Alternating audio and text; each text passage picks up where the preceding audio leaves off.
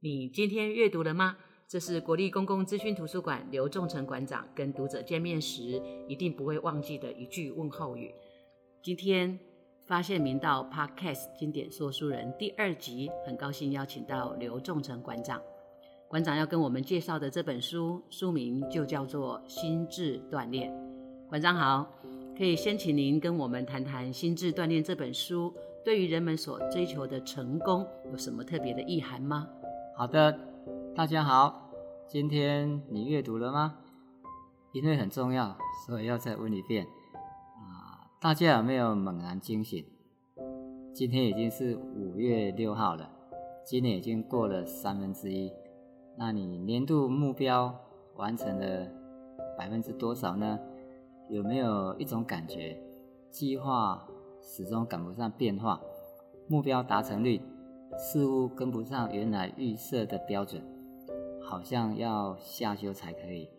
那么你是不是要思考，奋发图强，洗心革面，从上半年虚耗光阴当中夺回人生的掌控权？那么我就推荐你这一本由心理智商生许浩仪跟职棒选手周思琪合著的心智锻炼。那刚刚副校长提到说。啊，成功有没有特别的定义？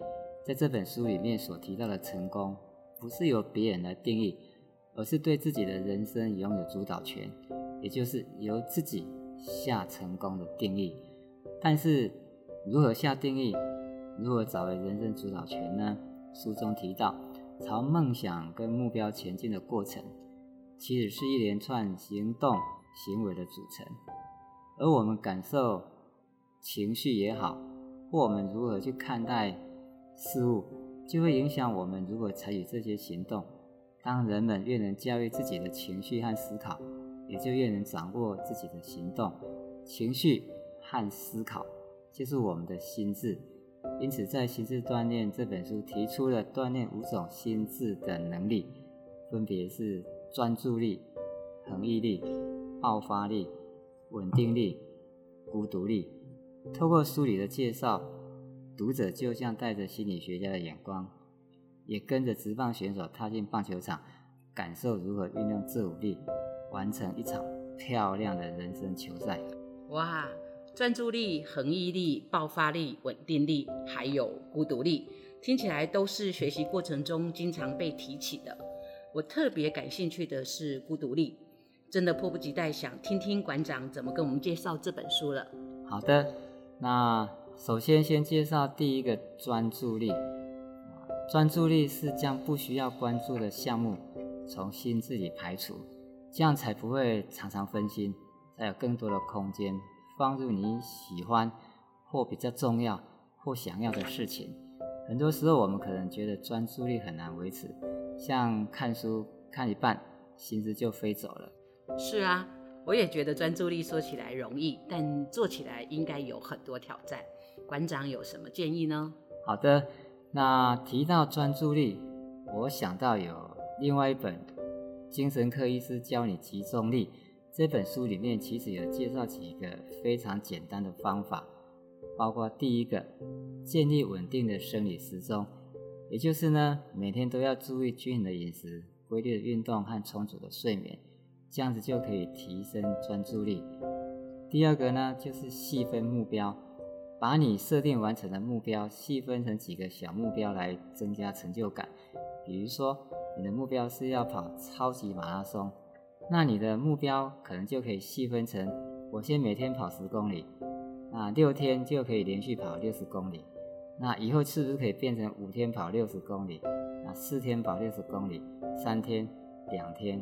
慢慢一天完成六十公里，或者你也可以先参加半马的啦，啊之后再到全马，所以细分目标，逐步达成。第三个设定专注启用的仪式，啊书中特别举例，像运动选手都会有自己习惯的预备动作，这个动作是要提醒你转换心态来面对接下来要做的事，所以周思琪。他特别喜欢数字五跟六，也就是说，他在上场比赛前都会有一些软身运动，那从蹲下也好，起立也好，挥棒练习也好，他几乎每一个动作都会重复做六次，就会让他专心进入棒球的仪式。有没有发现呢？有些人习惯早上喝一杯咖啡才开始一天的工作，我似乎每天都先喝一杯茶才开始一天的工作，所以这也是一种专注的方式。那第四个，每天只写一张代办清单。其实这个清单内的项目不要太多，特别是不要超过三项，因为太多了也没办法完成。那最好是用文字或图表，一些简单的图像。的视觉资讯来呈现，更能激发你的集中力。那《心智锻炼》这本书中也提到如何维持专注力。首先，他有提到乐趣是专注力的前提。当你对原本有兴趣的事物感到麻木，可以寻找有共同目标、共同喜爱的朋友，一起从事这项有兴趣的事，或是只看着别人玩，都可以勾起你对这件事有趣或好玩的回忆。当你重新感受到正面的情绪反应。就有机会重燃对这件事情的兴趣跟专注力。另外，书中还提到维持专注力的补弹论。补弹论的意思就是，当专注力疲乏的时候，透过原有事物上增加一些刺激或难度适中的挑战，这件事情就会更有新鲜感。实在很想一路听下去，但是请馆长容我在这里做一个小小的打断。专注力真的很重要。我们特别把专注力列为明道人的十八个核心能力之一，这个在教育部的十八个核心素养中是没有的哦。尤其在专注力的培养上，馆长提到了要给自己一个用文字或图表呈现的代办清单，呃，让我们确实去执行每天重要的工作，然后要用乐趣来引发我们的正向的情绪。最重要的是。当注意力疲乏时，可以运用补氮论来增加刺激，维持新鲜感，真的很有道理。哎，我们赶快请馆长再继续跟我们介绍这本书吧。好的，那第二个提到就是恒毅力，它指的就是持续朝目标迈进的能力。而要达到这样的能力，需要两个面向才做得到。第一个是时间管理，第二个是目标设定。在时间管理的方法上，商业周刊曾经报道。番茄时钟法，这个番茄时钟法，它所指的就是一个番茄钟，指的是二十五分钟。而在这二十五分钟里，你必须专注在要执行的工作上。当你完成一个番茄钟后，可以休息五分钟，这时候就可以去走动一下，泡个茶啦，休闲一下啦，或跟人家聊聊天，借此放松一下。五分钟之后，就可以继续专注在下一个二十五分钟。那其实这二十五分钟是一般人可以专注的时间。如果是小孩子，你当然也可以设定十五分钟专注之后五分钟休息。那高中生或大学生，他专注力可能比较差，他也可以设定四十分钟，啊之后休息五分钟。所以透过这样的设定，其实是一个非常好的时间管理。对，准备一个番茄钟，那其实它就是一个定时器，啊，可以来管控你的，提升你的专注力。那当你持之以恒做时间管理之后，第二个部分就是目标设定。那特别强调这个目标需要具体而不空泛。比如说，我们如果将目标设定成当一个慈善家，那不如设定为帮助一百位失学儿童来的更有力量。那或者呢，你觉得家福中心他都在帮助一些扶弱，那你也很想要帮助他们，那你是不是可以设定？每月捐一百块给家福中心，所以有具体目标，我们就可以重复的模仿，那也可以找到一个可以模仿的楷模来模仿他的行为，甚至换位思考。那如果你是这位楷模，会怎么行动呢？借此来建立起行为的指引，透过不断的重复，达到纪律及规则的习惯。啊，第三个就是爆发力，这个就是关键时刻发挥自我的能力。那书中特别提到，相信自己做得到，就是酝酿爆发力的信念。这种信念是让你即便处于困境，却依旧相信自己可以突破困难。举个书中的例子吧，周思齐努力成为职棒选手后，后来黑道却找上门，希望他打假球。可是周思齐觉得他不愿意做这种违背自己的意志，那亲友也觉得那不如就离开棒球场，我们另找其他的工作，希望他放弃，但是他相信我挺得过去，我可以做得到，我相信我可以，所以不断的自我喊话，在打压下，他更认真打球。虽然后来整个球队因为假球事件解散了，失业的他却因相信自己的信念跟不懈怠的努力，后来又以外野手的身份获得最佳十人奖，而重新返回职棒场。第四个，稳定力是低潮时刻修复自我的能力。书中特别提到，可以透过几个方法来培养自己的稳定力。第一个就是刻意培养具难度的习惯，假如说。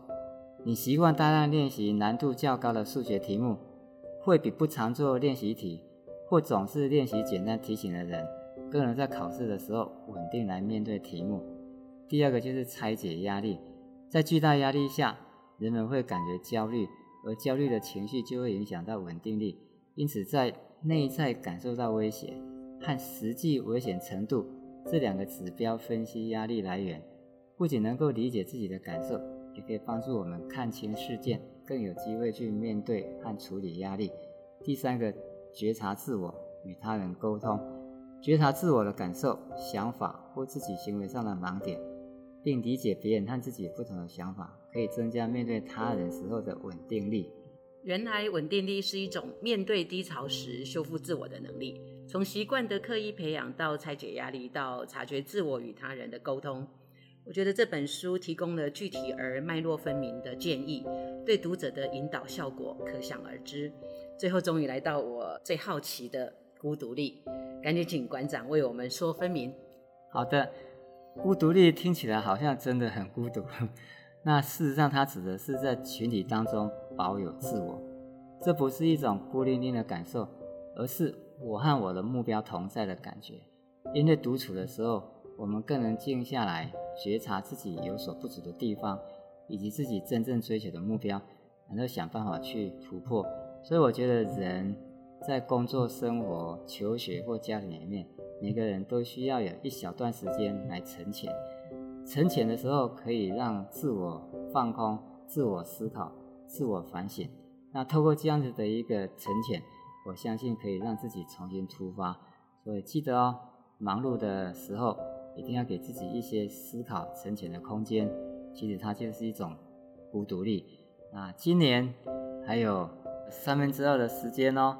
那想要好好完成你今年的年度目标吗？可以参考这本心智锻炼来强化你的心智，达成今年的目标。非常感谢刘馆长为我们带来《心智锻炼》这本书的精彩导读。